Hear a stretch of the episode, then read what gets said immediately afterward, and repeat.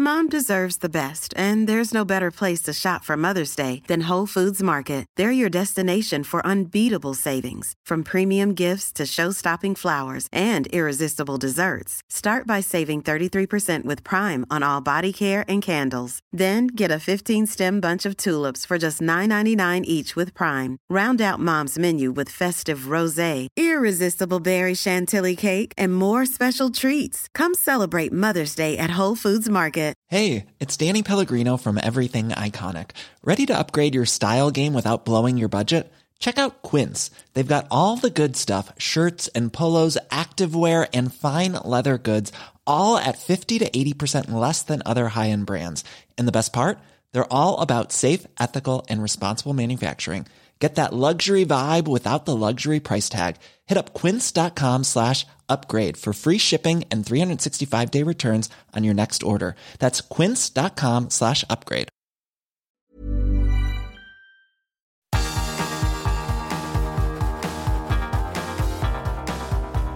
Universo Premier, tu podcast de la Premier League. Hola, ¿qué tal? Bienvenido de nuevo a Universo Premier. Yo soy Álvaro Romeo y hoy estoy aquí con Leo Bachanian. Me he dado cuenta de que siempre empiezo presentando este programa de la misma manera, pero creo que hay que seguir unos códigos o por lo menos un orden.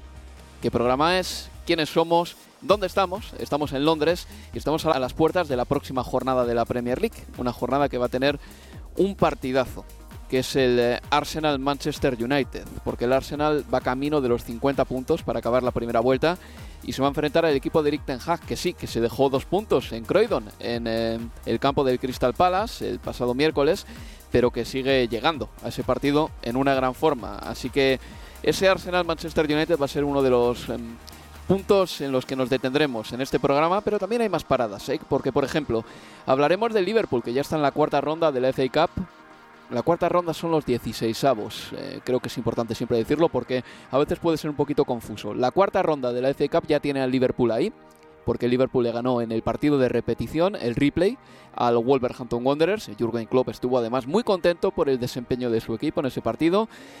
Vamos a hablar del fichaje del ucraniano Mikhailo Mudric, que se interna en un plano tan político como deportivo, porque el Shakhtar Donetsk va a destinar parte del dinero del traspaso a financiar a Ucrania en la guerra que tiene con Rusia. Y también mm, nos detendremos en el informe de Deloitte, porque el Manchester City es el equipo que más ingresos brutos tiene del mundo, pero no solo eso, es que el Liverpool es tercero y entre los 20 primeros, los 20 equipos con más ingresos, hay 11 de la Premier League. Y entre los 30 con más ingresos del mundo, hay 16 de la Premier League. Una auténtica barbaridad. Y luego Bachanian y yo nos preguntaremos si esto es sostenible, si esto es cíclico, si esto ya es sistémico y si merece la pena hacer algo, porque al fin y al cabo esto es fútbol, no es un eh, tema social, un asunto social en el que quizá la regulación a veces sea imperativa, pues para que la gente coma. Esto es fútbol y quizá tiene que ser así porque estamos hablando de un mundo y una esfera privada. Así que nada, con esto, más las últimas novedades en, el mercado de fichajes, porque Leandro Trossard está ya negociando con el Arsenal y Danny Ings está a punto de firmar con el West Ham United, pues con esto llenaremos este universo Premier que promete ser muy interesante. Leo, ¿qué tal? ¿Cómo andas? ¿Qué tal? Muy buenas, Álvaro. Bueno, Leo, en primer lugar, hay que decir que en la FA Cup ya tenemos al Liverpool y al Leeds United también, por ejemplo, eh, después de superar el replay en la próxima ronda, en 16 avos. Me quiero detener en eh, esos partidos rápidamente, ¿eh? porque el Leeds United le ganó al Cardiff City por 5-2 y marcó Wilfred Gnonto, dos goles, uno de ellos un golazo. Este chico jugaba en el Zurich y cuando jugaba ahí le convocó Mancini para la selección italiana sin que muchos italianos supiesen siquiera quién es y creo que jugó la finalísima contra Argentina. Me suena que estuvo en ese partido. En el Leeds United todavía no había jugado mucho porque Jesse March pensaba que todavía no tenía pues el nivel físico ¿no? para jugar en la Premier League. Y uno de los goles que marcó fue un gol precioso, recordándome muchísimo al gol de otro italiano en Inglaterra, el de Paolo Di Canio cuando hizo esa especie de tijeras saltando, pero sin dar una, sin hacer una chilena, simplemente una tijera en el aire. Exacto, y además de, de frente, eh, la chilena la, ubicamos siempre con el, con el futbolista de, espaldas. Fue, fueron bonito, fue muy bonito ese gol, marcó dos. Otro que marcó doblete sí fue Patrick Bamford en, en la segunda parte y ojalá que sea el regreso de, definitivo ¿no? de, de Bamford después de tantas lesiones, tanto tiempo fuera, que, que, regreso, que me vuelvo, que vuelva a tener una recaída, otra nueva lesión. Bueno, ayer jugó, marcó dos goles, también eh, marcó Rodrigo para el definitivo eh, 5 a 2 y el pase de ronda de un, de un Mars que estaba algo enojado después en, en conferencia de, de, prensa, pero hicieron los deberes. Dime más, ¿por qué estaba enfadado Jesse March? Estaba enfadado y, y de hecho se lanzó a una diatriba sin que eh, se enojara a partir de una pregunta, pero evidentemente tenía ganas de decir cosas.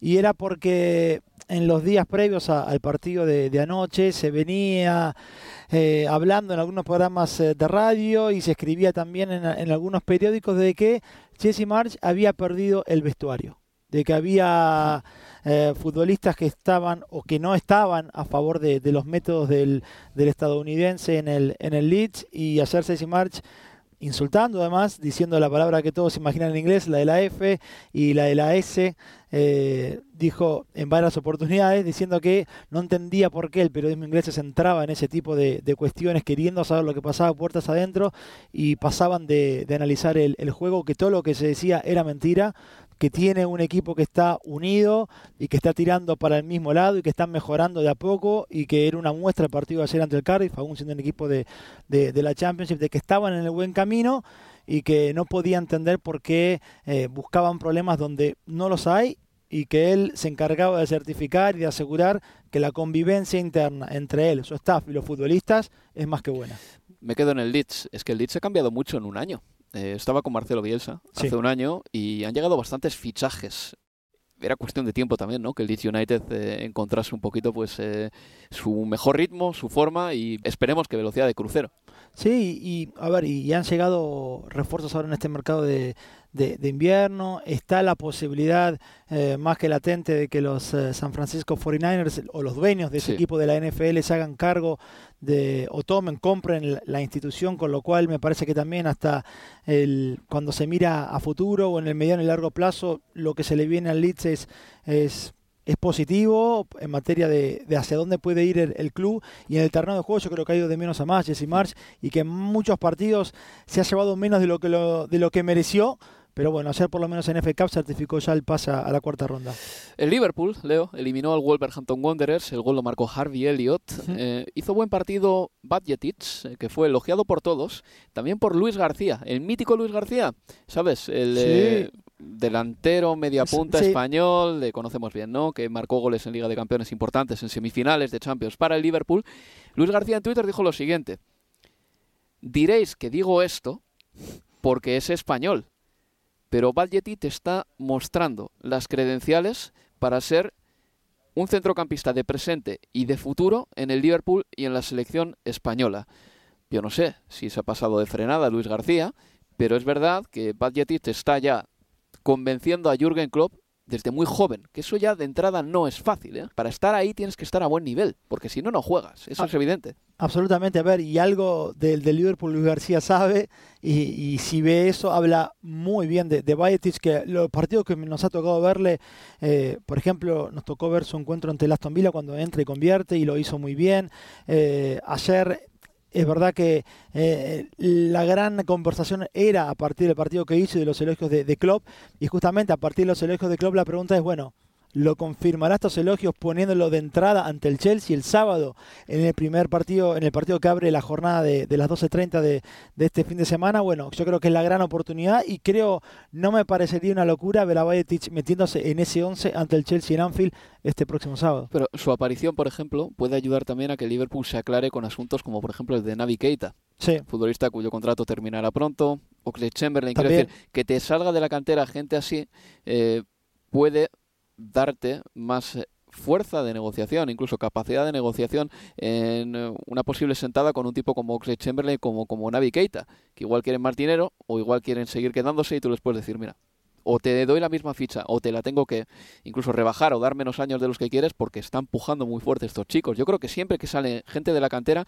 es una bendición para los clubes, porque no digo que son gratuitos porque ha habido un gasto en la formación, pero sí que es verdad que de repente tienes a estos jugadores aquí. Y por ejemplo al Chelsea le ha pasado. Una sí. de las razones por la que el Chelsea sigue dando eh, o cumpliendo con los límites del juego limpio financiero es porque ha vendido un montón de canteranos, como Tammy Abraham, por ejemplo, se me ocurre, que le Tomori. llegaron, eh, Tomori, que le llegaron a coste cero Es así, Sí. es así. Entonces, nada, pues a ver qué tal sale este chico.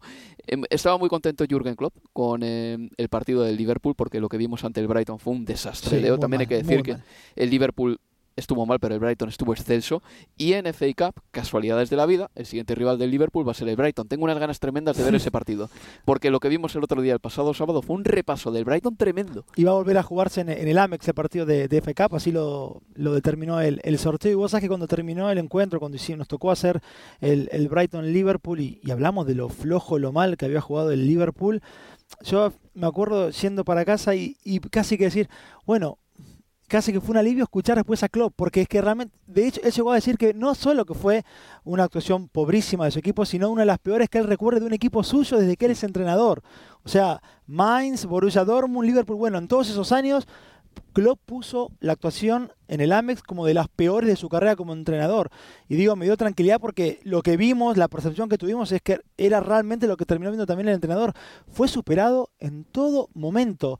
Hay mogollón de, de clips por, eh, por Twitter, por internet, viendo la superioridad eh, en la salida del conjunto de, de. Yo hacía rato que no veía así, sobre todo ante un equipo como el Liverpool, con lo cual coincido dentro de lo que es la- los partidos de la cuarta ronda, donde bueno hay Manchester City y Arsenal, ese Brighton-Liverpool Sí, va, a estar- jugoso. va a estar muy bien porque seguramente Klopp va a ir con la vena de la revancha marcada. Es jugoso ese partido, ¿eh? es que lo que hizo el otro día el Brighton tiene mucho mérito, porque tú tienes que pensar, Leo, que de Cherby llegó, hablo de memoria, Sí, creo que en septiembre, ¿no? Cuando se fue Graham Sí. Potter al Chelsea en septiembre.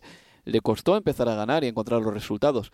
Pero ¿cuánto tiempo de entrenamiento ha tenido de Cherby para que el Brighton llegue a este punto de cuajo en el mes de enero? Porque ha habido un mundial de por medio y ha habido jugadores del Brighton que tampoco han estado en el equipo. Por ejemplo, Moisés Caicedo, importantísimo, McAllister, Leandro, eh, Jeremy Sarmiento. Leandro Trossard. No han estado, Sí, no sí, han sí. estado en el equipo. Y de Cherby ha encontrado como un punto de cuajo, un punto de cocción a este Brighton muy pronto. Eso es lo que a mí me llama la atención. Que ya desde el primer día en ese eh, Liverpool 3, Brighton 3, el Brighton dio muy buenas señales. Sí.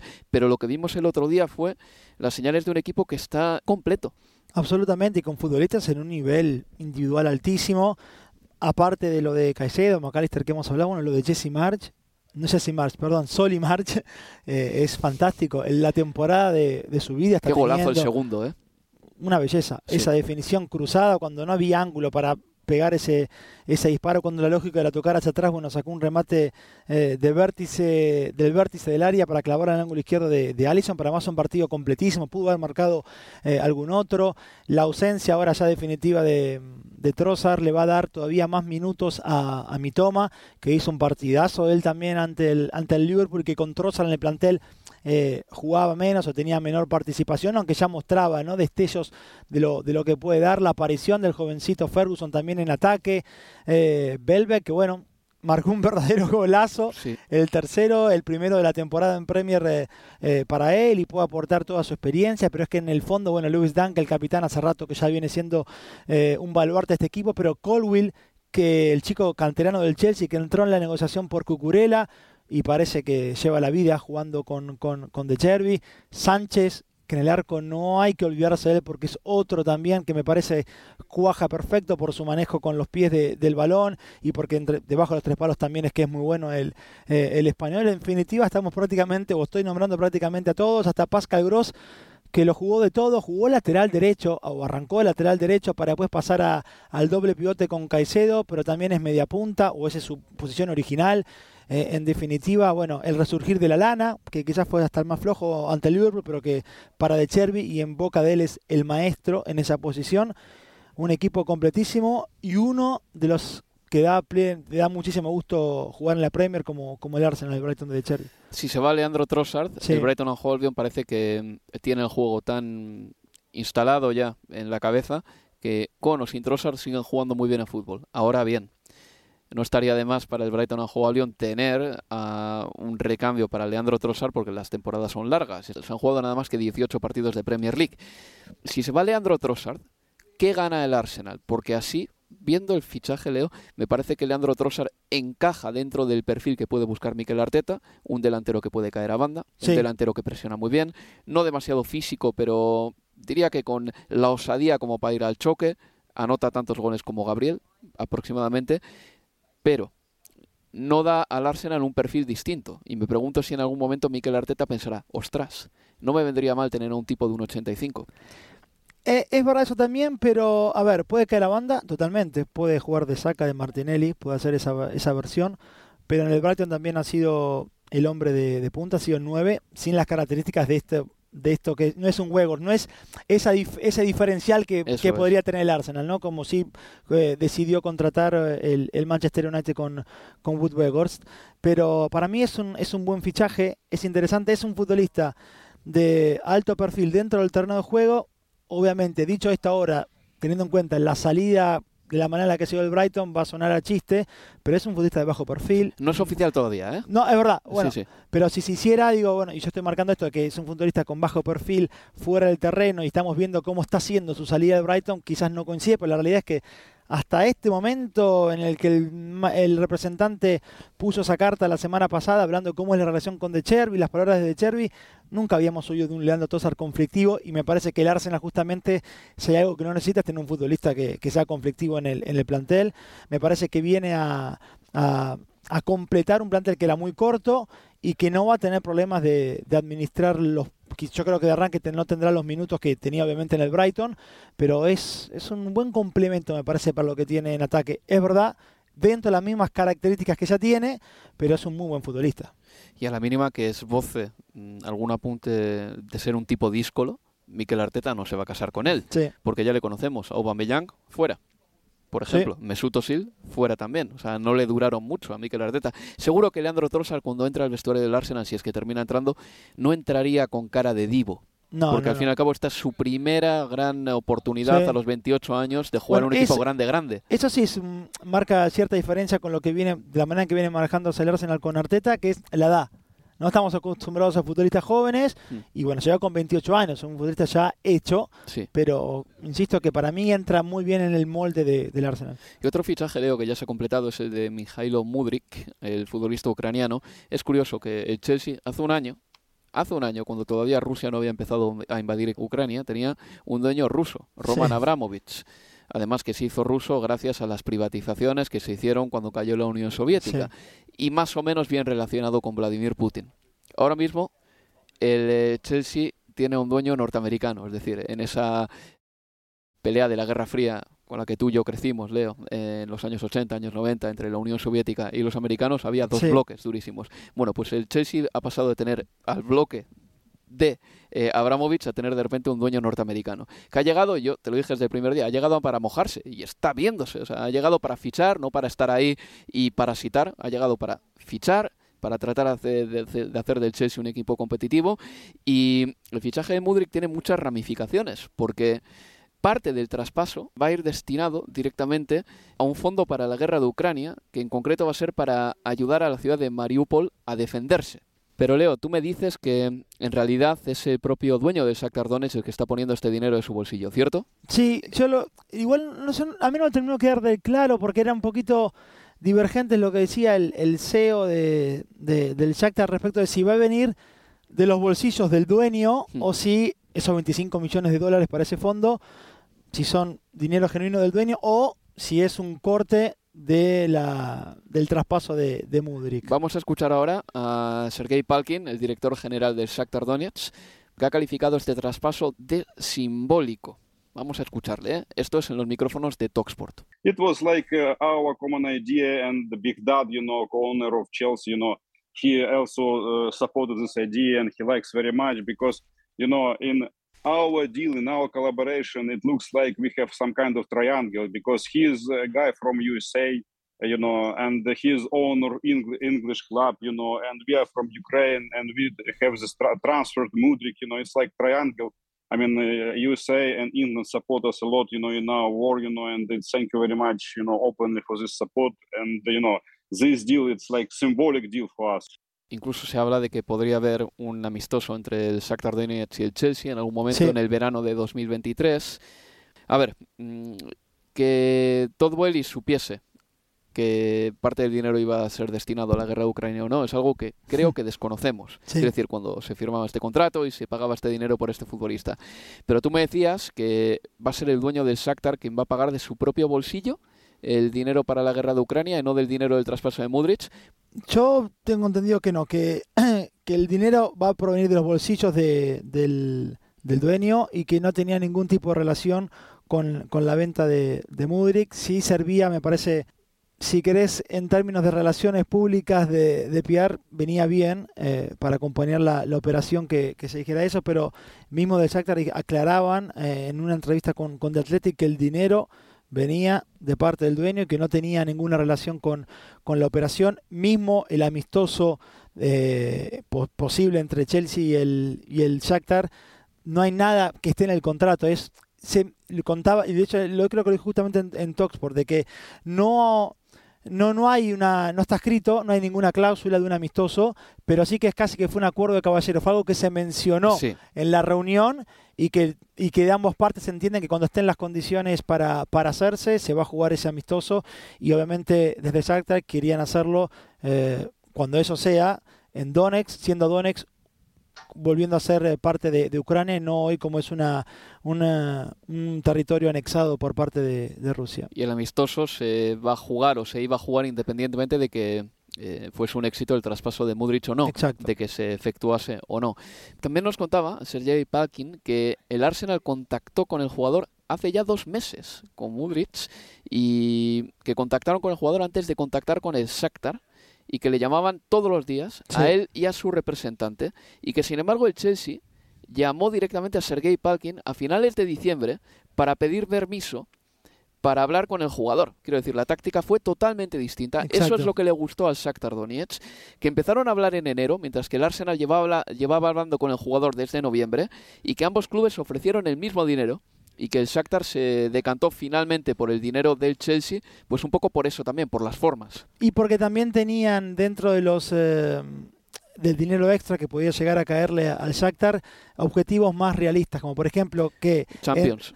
Champions League o Premier League a lo largo del contrato del futbolista. Es decir, si de acá al 2030, cuando termina el, el contrato de Mudrik, el Chelsea gana una Premier, se activa eh, dicha cláusula o gana una Champions. Es decir, hay 7, 8 años, algo que me parece factible, que el Chelsea pueda ganar con este proyecto una Premier Sí, o 30 una Champions. millones de bonus. por Exacto, cierto, bueno, sí. entonces entendían que eran mucho más realistas de los bonuses que manejaban con el, con el Arsenal. Pero bueno, evidentemente también la forma en la que se manejaron de contactar primero al club y no al jugador, al revés de lo que había hecho el Arsenal, Mm. eh, le jugó a, a favor en, en algún momento. La verdad es que, a ver, son ya muchos fichajes del, del Chelsea en el mercado de invierno, porque estamos hablando de Fofana, de Badiasile, Andrei Santos, que llega del Vasco da Gama, Joao Félix cedido y Mudrik, cinco en el mercado de invierno.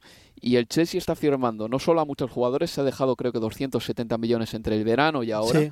Sino que también está firmando contratos Larguísimo. larguísimos, larguísimos. Y por el momento, todo lo que hace está dentro de los parámetros legales del juego limpio financiero, porque para empezar, el juego limpio financiero te cuenta tres años. Y el Chelsea, desde 2019 en adelante, vendió muy bien. Por ejemplo, tenemos que recordar a Eden Hazard, pero recordamos también las salidas de Tammy Abraham, por ejemplo, Sí. o de Fikayo Tomori. Es decir, el juego limpio financiero todavía el Chelsea lo tiene bien. El equipo está en Liga de Campeones y ha hecho contratos largos a los jugadores nuevos para que su amortización se distribuya en muchos años y no asfixie las finanzas del club. Eso está muy bien, pero leía un informe de Swiss Rumble, que es esta cuenta que relaciona finanzas y fútbol, y decía que para el Chelsea va a ser muy importante seguir entrando en la Liga de Campeones, porque entonces sí que puede tener un problema. Y este año, tal como están las cosas, no parece que vaya a entrar en Liga de Campeones. De hecho, bueno, lo más probable es que no, a cómo estamos a, a día de hoy, y eso podría ser, bueno, un, una- un paro en la rueda muy grande, un paro en la rueda financiera bastante grande de- del Chelsea. Yo lo único que no consigo es que, a ver, si Mudrik le va muy bien, lo que haya firmado hoy en dos años van a tener los representantes, a los agentes intentando cambiar eh, el, ingreso actual de, de, de con lo cual tampoco es que de acá al 2030 Mudrik va a seguir cobrando exactamente lo mismo y en los libros del Chelsea va a seguir estando lo mismo de acá al 2030. Pero, pero bueno, es sí evidentemente una táctica, no sé si táctica, pero sí un tipo de negociación en términos de contrato más propia del deporte estadounidense, béisbol, la NBA, Que lo que fuera, muchísimos años. sí. muchos años, aún con edades más grandes que lo que se hace en la Premier. Ingeniería financiera. Una pausa y seguimos aquí en Universo Premier. Universo Premier, tu podcast de la Premier League.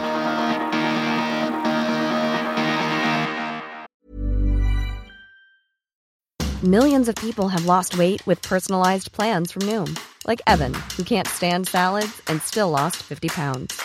Salads, generally, for most people, are the easy button, right? For me, that wasn't an option. I never really was a salad guy. That's just not who I am. But Noom worked for me. Get your personalized plan today at Noom.com. Real Noom user compensated to provide their story. In four weeks, the typical Noom user can expect to lose one to two pounds per week. Individual results may vary. When you're ready to pop the question, the last thing you want to do is second guess the ring. At Bluenile.com, you can design a one of a kind ring with the ease and convenience of shopping online. Choose your diamond and setting. When you find the one, you'll get it delivered right to your door. Go to Bluenile.com and use promo code LISTEN to get $50 off your purchase of $500 or more. That's code LISTEN at Bluenile.com for $50 off your purchase. Bluenile.com code LISTEN. Hey there, it's Michelle Norris. I'm host of a podcast called Your Mama's Kitchen. When I travel, I'm usually looking for a way to find a taste of home when I'm not at home. And one of the things I love to do when I am at home is entertain. And Airbnb allows me to do that. When I was in California recently, I rented a house that had a great kitchen. And when we were sitting around the table, we we're all thinking, we're in someone else's house. Someone could be in all of our homes as well. If you have a home, but you're not always at home, you have an Airbnb. Your home might be worth more than you think. Find out how much at airbnb.com/slash host.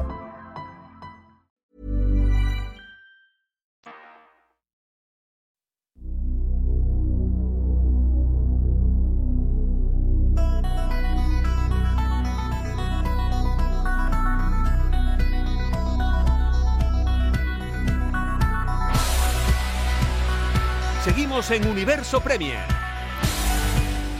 Con Álvaro Romeo y con Leo Bachanian estábamos hablando antes del fichaje de Mudrik y de que podría ascender a un total de 100 millones de libras si se cumplen una serie de, eh, de condicionantes que no van a ser tan fáciles. ¿eh?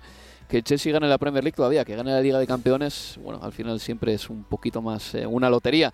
Pero bueno, lo cierto es que ya tenemos a este jugador en la Premier League, que han llegado ya una serie de muy buenos futbolistas en el mercado de invierno a esta liga que está gastándose muchísimo dinero en fichajes también en este mercado de invierno y la comparación con el resto de ligas es odiosa, pero odiosa, porque mm, el gasto en fichajes de la Premier, pues para empezar es de tres cifras, y no 100 millones precisamente, sino que creo que ya son más de 300 millones de libras solo en este invierno. En la Liga Española, la Liga Italiana, la Alemana, la Francesa, yo creo que no se ha llegado ni siquiera a las tres cifras, desde luego en España no, en España no. Y hoy coincide que ha salido el eh, informe anual de Deloitte, sobre mm, las finanzas de los clubes y cómo está el fútbol europeo y más en concreto los clubes de élite del fútbol europeo. Y hoy, en ese informe, hemos visto cómo la mitad de los 20 clubes más ricos del mundo están en la Premier League y que en el top 30 hay 16 clubes de la Premier. Eh, destaca, por ejemplo, eh, que el Barcelona haya caído una serie de posiciones, evidentemente la pandemia le hizo mucho daño al Barcelona, y que el Manchester City sea el equipo del mundo con eh, más ingresos brutos, más que el Real Madrid. eso es algo que muchos ponen en duda porque se habla siempre de los patrocinios inflados del Manchester City. Pero bueno, días atrás, Agnelli, el ex dirigente ya de la Juventus, decía lo siguiente. El fútbol europeo necesita una reforma. En los próximos años la Premier League va a atraer a todo el talento y va a dejar en los márgenes al resto de ligas. Esto decía Leo. ¿Cuánto nos tiene que preocupar esto? Porque yo tenía mis dudas eh, antes de empezar el programa contigo de si realmente esto necesita algún tipo de regulación o siendo fútbol esto tenemos que dejarlo como está y que todas las ligas traten de pelear por su cuenta por incrementar sus beneficios en, eh, televisivos y por lo tanto puedan competir con la Premier. Yo creo que es difícil que desde las otras ligas o desde la UEFA se pueda pedirle a, a la Premier que, que, ponga un pie en el, en el freno, teniendo en cuenta la, la desigualdad que va creciendo respecto de, de, las otras ligas, mientras la Premier se siga manteniendo dentro de las regulaciones financieras de, de, la propia UEFA. Eh, entiendo que así como está hoy, es una disparidad. Vos recién marcabas los 320 millones de libras en el mercado invernal y, cuando se mira las otras cuatro ligas más importantes de Europa, ninguna llega a los 30 millones de libras. Es, estamos hablando de 10 veces más de inversión en refuerzos solo en, dos semanas del, mercado de, invierno con respecto a las, a las otras ligas. Yo lo que, lo que veo y viendo que vos decías 16 de los 30 equipos que más han facturado en el último año son de la Premier. 11 de los primeros 20 son de la Premier. Y, fíjate que de esos 11 equipos, por ejemplo, tenés 3. West Ham. Tenés West Ham, Everton y el Leicester que están peleando el descenso en la Premier. Tenés eh, a un equipo como el Tottenham que mientras hablamos está fuera de zona Champions, pero está peleando y va a pelear para ingresar en la próxima temporada. Tenés dos de esos 11 como el Liverpool y el Chelsea que están fuera de Champions. Hoy el Chelsea lo más probable es que termine sin clasificar siquiera hasta la, a la próxima eh, edición. Y del Liverpool, bueno, no, no lo sabemos muy bien y es el tercero con mayores ingresos. Es decir, que de los 11 equipos hay 5 o 6, la mitad o un poco más de, de la mitad de estos equipos que son de los más ricos del mundo y que aún así no tienen ni siquiera asegurada la participación en la próxima edición de, de, la Champions. Con lo cual yo creo que hay dos lecturas. Esto vos lo ves y decís, bueno, genera que la competitividad interna de una liga, en este caso la Premier, sea mucho mayor en comparación a las otras, porque tenés 11, los 20 equipos más ricos del mundo pertenecen a la misma liga, pero no es así, porque entre el City y el Everton hay 400 millones de libras de ingresos de, diferencia y de puntos también.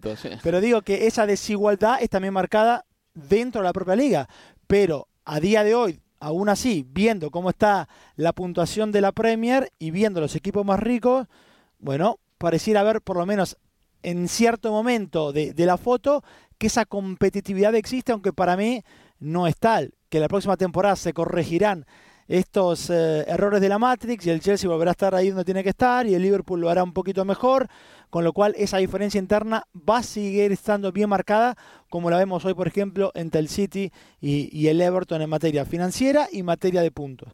Pero lo que arroja esto también es que, claro, si si en las otras ligas, en las otras cuatro ligas, ese nivel de competitividad lo marcan dos o tres equipos, o solo uno o dos equipos logran ingresar a esta Money League, eh, Liga del, del Dinero, la idea o la tendencia es que esa competitividad interna vaya disminuyendo. Y aún cuando, sobre todo cuando los equipos menores de esas ligas se encargan de ser parte de los proveedores principales y oficiales de la Premier. Y con el dinero que hay en la Premier, nada hace pensar de que eso vaya a disminuir, con lo cual termina siendo un círculo vicioso del que todavía no sabemos cómo vamos a salir. Si se debiera salir por idea, por marco de UEFA, o cómo podría la UEFA regularlo más que dentro de lo que son las, las reglas del fair play financiero, yo no veo de otra manera. No, por eso digo las palabras de Agnelli, me parecen muy difíciles volcarlas a, la vida real. Yo creo que él habla desde un lugar donde ve que su equipo, eh, la Juve, queda muy disminuido. Hoy está décimo primero, eh, es número 11 dentro, de, eh, dentro de esa Money League, por detrás del Arsenal, del Tottenham, del Chelsea, del Bayern, del Barcelona, del Paris Saint Germain, etcétera. Y hasta su competitividad interna se ha habido eh, desafiada también de la Juve. pero yo no, no, no sé, no veo la manera en que la UEFA pueda parar eh, la manera en la que se llevan eh, las finanzas en, la Premier. Está por la labor, de hecho. Eh, ya ha ampliado la Liga de Campeones, empezará el nuevo formato en 2024, creo recordar. Del mismo modo que puede llegar presiones de la Juventus o del Real Madrid o del Barcelona, cuyas relaciones con la UEFA están en un punto malísimo, del mismo modo que puede haber presiones de estos clubes, también va a haber presiones de los clubes ingleses si de repente entienden que con la calidad que tienen sus equipos y con el dinero que generan, solo reciben cuatro puestos para la Liga de Campeones, igual piden más. También podría suceder de la misma manera que el Madrid y el Barcelona y la Juventus y el Milán y el Inter y el Atlético querían más con la Superliga, Igual equipos de la Premier como el Chelsea, si se queda fuera este año, y el Tottenham, imagínate que se quedan fuera tres años consecutivos. Es posible que también digan, oye, con el coeficiente que tiene el fútbol inglés, igual nos empezamos a merecer también algún puesto más en Liga de Campeones y, lo, y que ese lema de las cinco grandes ligas, pues en realidad sea la gran liga y las otras cuatro que estén por detrás. Quiero decir, eso puede pasar, pero eh, yo quiero volver al tema de cuánto tenemos que hacer aquí, o cuánto, o a quién le compete realmente cambiar esto, porque yo, por ejemplo, soy un defensor firme de las regulaciones en asuntos sociales, para que la gente coma, para que la gente tenga casa y para que el Estado intervenga siempre que se necesite para que no haya pobreza y no haya desigualdades. Yo de eso sí. Pero luego en materias tan privadas como el fútbol y que son industria de entretenimiento, yo no tengo tan claro que nadie tenga que entrar. No sé realmente si es necesario regular esto. De verdad que aquí tengo yo mis dudas. La UEFA ya ha hecho todo lo posible, eh, creando un nuevo formato para la Liga de Campeones. A partir de aquí, si tu liga doméstica no genera más, tienes que intentar de manera orgánica mejorar eso. Tiene que hacer alguien algo. Yo creo que son las propias ligas las que tienen que pelear por sí mismas. Sí, a ver, y evidentemente parte del atractivo de, financiero de, la Premier está dado o nace todo a partir de los contratos de televisión que allí poco puede hacer la, la en materia de lo que ofrecen las televisiones por contar con el producto de la Premier, que consideran que es el más atractivo, ya no solo dentro del Reino Unido, sino también porque el dineral que saca la Premier por contrato fuera Reino Unido no lo saca absolutamente nadie. O sea, la avidez de Premier que hay en el sudeste asiático, que hay en Sudamérica, que hay en Norteamérica, es tremendo. Eh, al punto de que el último contrato de televisación dentro de los Estados Unidos eh, es 10 veces mayor que el que habían firmado en el anterior periodo, solo por hablar de los Estados Unidos. Eh, ahora bien, me parece que cualquier inversor que, que dice, a ver, ¿dónde puedo poner mi dinero? Y pide mostrarme el listado de los clubes más ricos del mundo y hay 11 de 20 pertenecen a una liga. Y 16 de 30. Lo más probable es que vaya a ver, que vaya a buscar algo dentro de esa misma liga, con lo cual esa desigualdad va a seguir eh, creciendo. Ahora bien, mientras eso sí, y hay que hacer hincapié acá porque pasa con el Manchester City, porque está pasando con el Newcastle, pero también pasa por la Premier con el PSC, mientras se sigan permitiendo que países sean, por más que quieran eh, camuflar de alguna otra manera, países, estados soberanos, sean dueños de instituciones eh, eh, de fútbol, de, de, clubes de fútbol, bueno, va a ser con eso es imposible competir. Y ahí sí tiene que haber una regulación que, que, haga algo porque así va a ser imposible. Ahí la Premier League para mí pegó el patinazo supino cuando dejaron al Newcastle United eh, ser adquirido por Arabia Saudita. De verdad. Porque era cuestión de vetarlo. Era cuestión de vetarlo. Y además es que había unos vínculos claros entre el Estado de Arabia Saudita y el asesinato de Jamal Khashoggi, por ejemplo, en Turquía. Y no se hizo nada. No se vetó no se vetó y creo que ahí la Premier perdió una oportunidad. No sé si a partir de ahora la entrada de clubes estados va a ser sencilla, sospecho que no, eh, a esta liga, lo del City, vale, se lo colaron porque fue la primera, pero lo del Newcastle United sí que había información más que suficiente para saber que eso no era un consorcio de Arabia Saudita, sino que era el propio Estado de Arabia Saudita. Dicho lo cual, esto es cíclico, esto es sistémico, yo creo que es sistémico, tú me has dicho que igual es cíclico, pero yo te, te voy a te voy a desmentir que sea cíclico con unos datos, Leo. En la 2007-2008 los ingresos de todos los clubes de la Premier superaban en mil millones a los ingresos de todos los clubes de la liga. Sí. Ahora, esa diferencia, según el Financial Times en un artículo de mayo de 2022, es de 2.400 millones. 2.400 millones de ingresos más de la Premier, de todos los clubes de la Premier, respecto a todos los clubes de la Liga. La cifra no diferirá en exceso si comparamos a la Premier con Francia, con Alemania, con Italia y ya no te cuento con Portugal o con Holanda, ¿no? Eh, es muy difícil revertir todo eso, muy difícil. Y un inversor americano ve, por ejemplo, ese informe de Deloitte y dice, no me apetece comprarme el Almería, me apetece comprarme el Leeds United, como el de los 49ers. Yo tengo la sensación de que esta bola de nieve va a seguir creciendo y que la disparidad se va a seguir agrandando, que no va a ser tan cíclico como creemos, que en este caso en 2008-2010 sí que podía ser cíclico, porque luego la liga de 2010 a 2016, no en dinero, pero sí en resultados deportivos sí fue la mejor.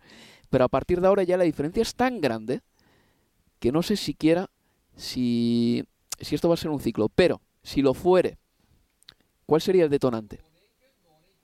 Yo creo que así como el detonante para que esto naciera o esta carrera del dinero loco naciera, si bien, a ver, se puede poner el origen de todo, si querés, con Roman Abramovich 2002 y su llegada de los capitales rusos al Chelsea, para mí sigue siendo la televisión la que generó el arranque de este de esta superliga financiera que pone a la Premier muy pero muy por encima del, del resto. Si el próximo ciclo dentro de dos años de en el que tenga que volver a renovarse los contratos de televisión, que puede llegar a pasar porque no sabemos qué va a pasar en, en términos eh, económicos eh, y a nivel sociedad en el Reino Unido y, en Europa, si eso se ve reducido como no ha pasado hasta ahora, porque apenas creo que se, se mantuvo el mismo, de hecho fue el mismo dinero este ciclo que los últimos tres años, pero si hubiera una reducción del 20 o 30% de un contrato de televisión, bueno, ahí los mismos que se estaban pensando que el gran negocio estaba en la Premier, quizás también se lo piensen dos veces. Entonces yo creo que habrá que, por el momento, y las cifras que me marcás, estoy muy de acuerdo en que esto tiene mucho más pinta de ser, y me convencés, de ser sistémico que cíclico. Pero si esto puede llegar a cambiar, para mí lo va a determinar siempre eh, el, el, contrato de, en principio, de televisión. Y yo no tengo ni por asomo, no estoy seguro de que esos contratos vayan a estar siempre a los niveles que manejamos. Sí, o sea, que, que, la crecida siga siendo exponencial es difícil de creer. Muy difícil. Muy dif eso sí que es verdad. Pero bueno, es que el resto de ligas tienen que recortar no, una bueno, distancia tremenda, sí, sí, sí, tremenda, tremenda. Bueno, Leo, pues tenemos que adentrarnos en esta jornada que se viene. En primer lugar, te voy a preguntar por el Everton, porque la situación ahí es compleja. Este fin de semana se miden al West Ham United, ese partido lo vamos a narrar nosotros. Y el otro día Jerry Mina, por ejemplo, sufrió un pequeño altercado al final del partido porque varios aficionados le abordaron para recriminarle el mal momento del Everton. Frank Lampard en eh, rueda de prensa parecía un hombre hundido. El equipo está mal y la seguridad del Everton advirtió a varios dirigentes del Everton de que no era seguro acudir a Woodison Park el otro día, aunque también es extraño que esas amenazas que dice eh, la directiva del Everton que sufrió eh, no las eh, remitiese o no denunciase directamente esto a la policía de Merseyside. Sea como fuere, la situación es muy complicada y estamos viendo escenas que no nos gustan nada. Lo de Jerry Mina el otro día, si ese aficionado del Everton hubiese sido un loco como el que el otro día le pegó a Ramsdale, a Jerry Mina lo hubiesen agredido en la calle. Yo no sé si le hubiesen podido ayudar, porque estaba solo solo, solísimo, y fue, y se notaba que era un momento muy, muy incómodo para, incómodo para Jerry Mina. Finalmente, bueno, termina dándose la mano y, y prometiendo que va a dejar la vida. Yo creo que hasta. Porque dijo sí, eso. Sí, por, sí, sí, sí. Por, por, por luchar por, por el Everton, un momento desagradable para, para él. Eh, sí, es verdad esta cuestión que, que marcás de que la policía remarcó que en ningún momento el Everton. Eh, mostró o se dio para la policía eh, emails o evidencias, evidencia de, de, esas amenazas, pero bueno, el consejo estuvo de, de que la directiva no atendiera el, el, al partido. En Goodison Park hubo pancartas eh, en absolutamente todos los sectores de la cancha prácticamente pidiendo por la renuncia de, de Moshiri, del dueño, pero también por, eh, por, eh, por la mesa de, del directorio. Y además en un partido, todo esto estás en un partido en el que ante el Southampton, otro de los equipos implicados, o que estaba último eh, hasta el pitazo de, inicio, un partido que empieza ganando 1 a 0 el Everton y que termina perdiendo 2 a 1 eh, ante, el, ante el Southampton. Por eso yo creo de lo Lampard que marcabas, un Lampard que estaba roto en conferencia. Si en, eh, en el este de Londres, el sábado ante el West Ham, también necesitado, no saca un resultado positivo, y de positivo hablo de ganar, yo creo que ya no habrá más eh, Lampard en el, en el Everton. Es, eh, es insostenible. Es, y lo de David, de hecho para los dos, es un tremendo partido para West Ham y para el Everton, con David Moyes, con Lampard. Eh, yo creo que como hace rato no pasaba en, en el Estadio Olímpico, en, el, en la casa de, del West Ham, se va a vivir un ambiente de los...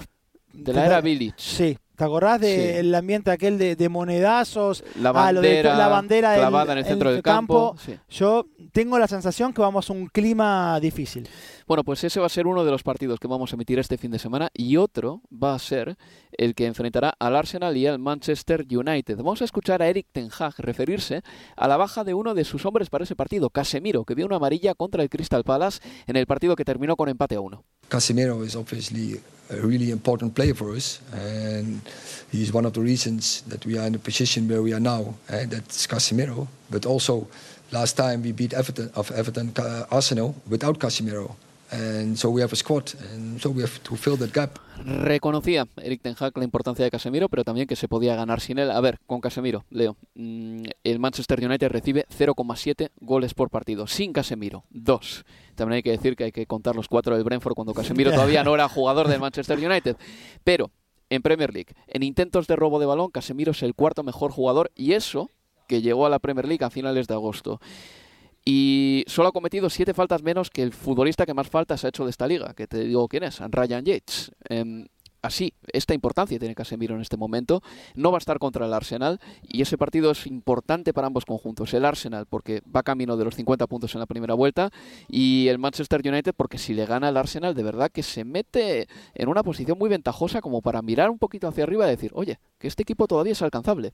por eso la hecho de haber perdido dos puntos anoche en Sajas Park tiene que doler al United, porque estuvo a nada. De hecho, el gol de Michael Olise es en, ya en, en tiempo agregado, en tiempo de, de, descuento, la amarilla de sobre Casemiro sobre el final y ya con Fred que había ingresado en la, en la segunda parte, pero no, no salió Casemiro. De hecho, antes del partido se hablaba si no era más inteligente dejar fuera a Casemiro porque se venía el Arsenal. Yo creo que no, que ya perfecto.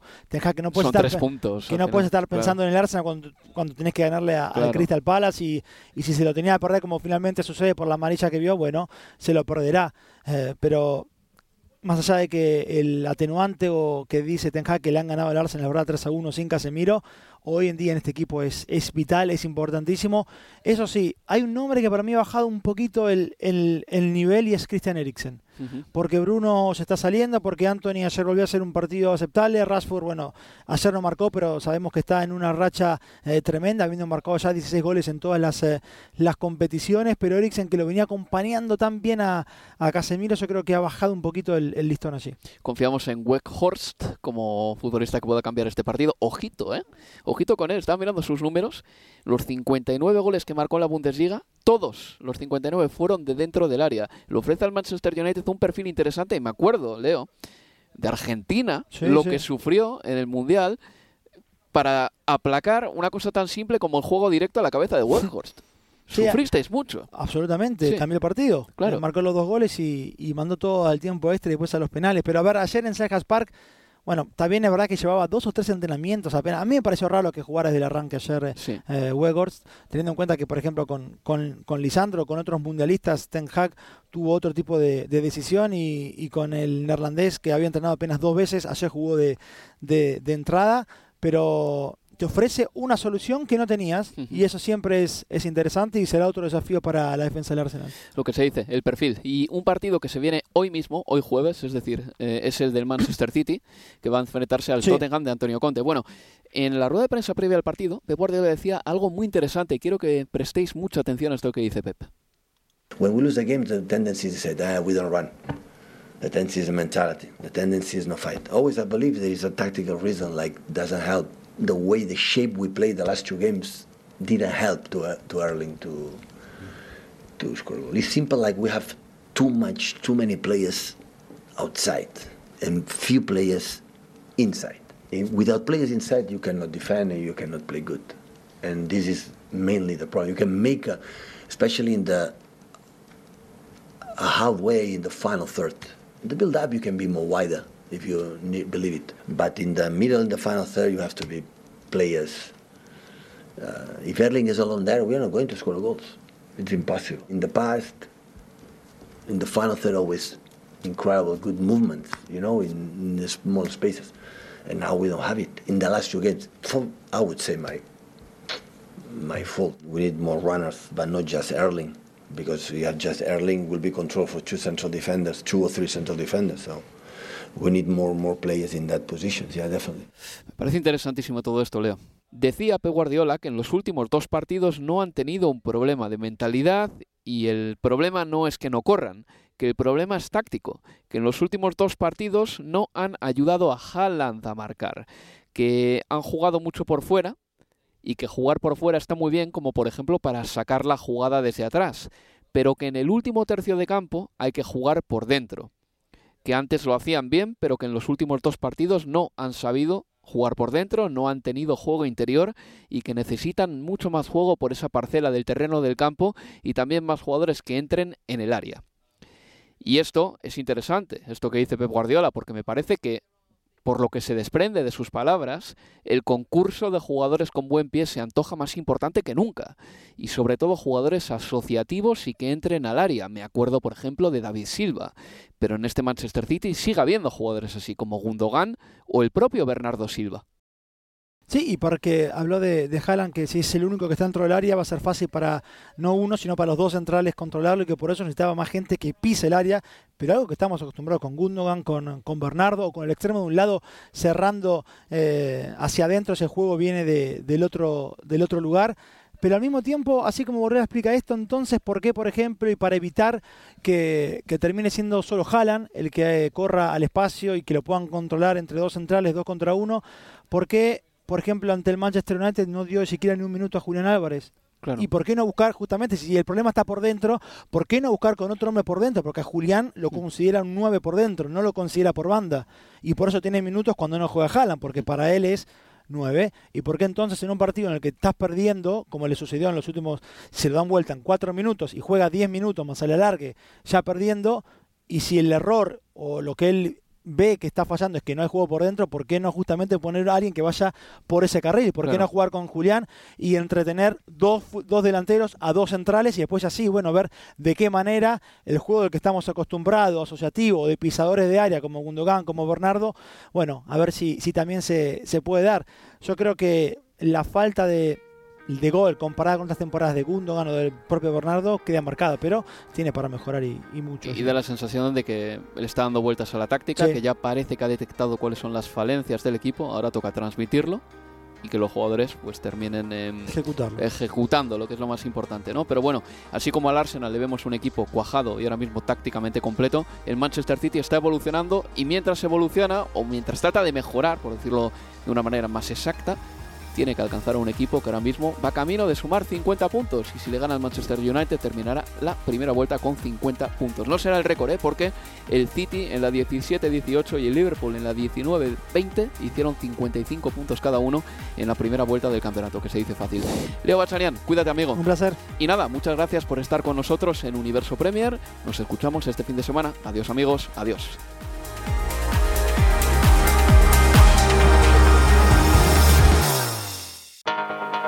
Universo Premier, tu podcast de la Premier League.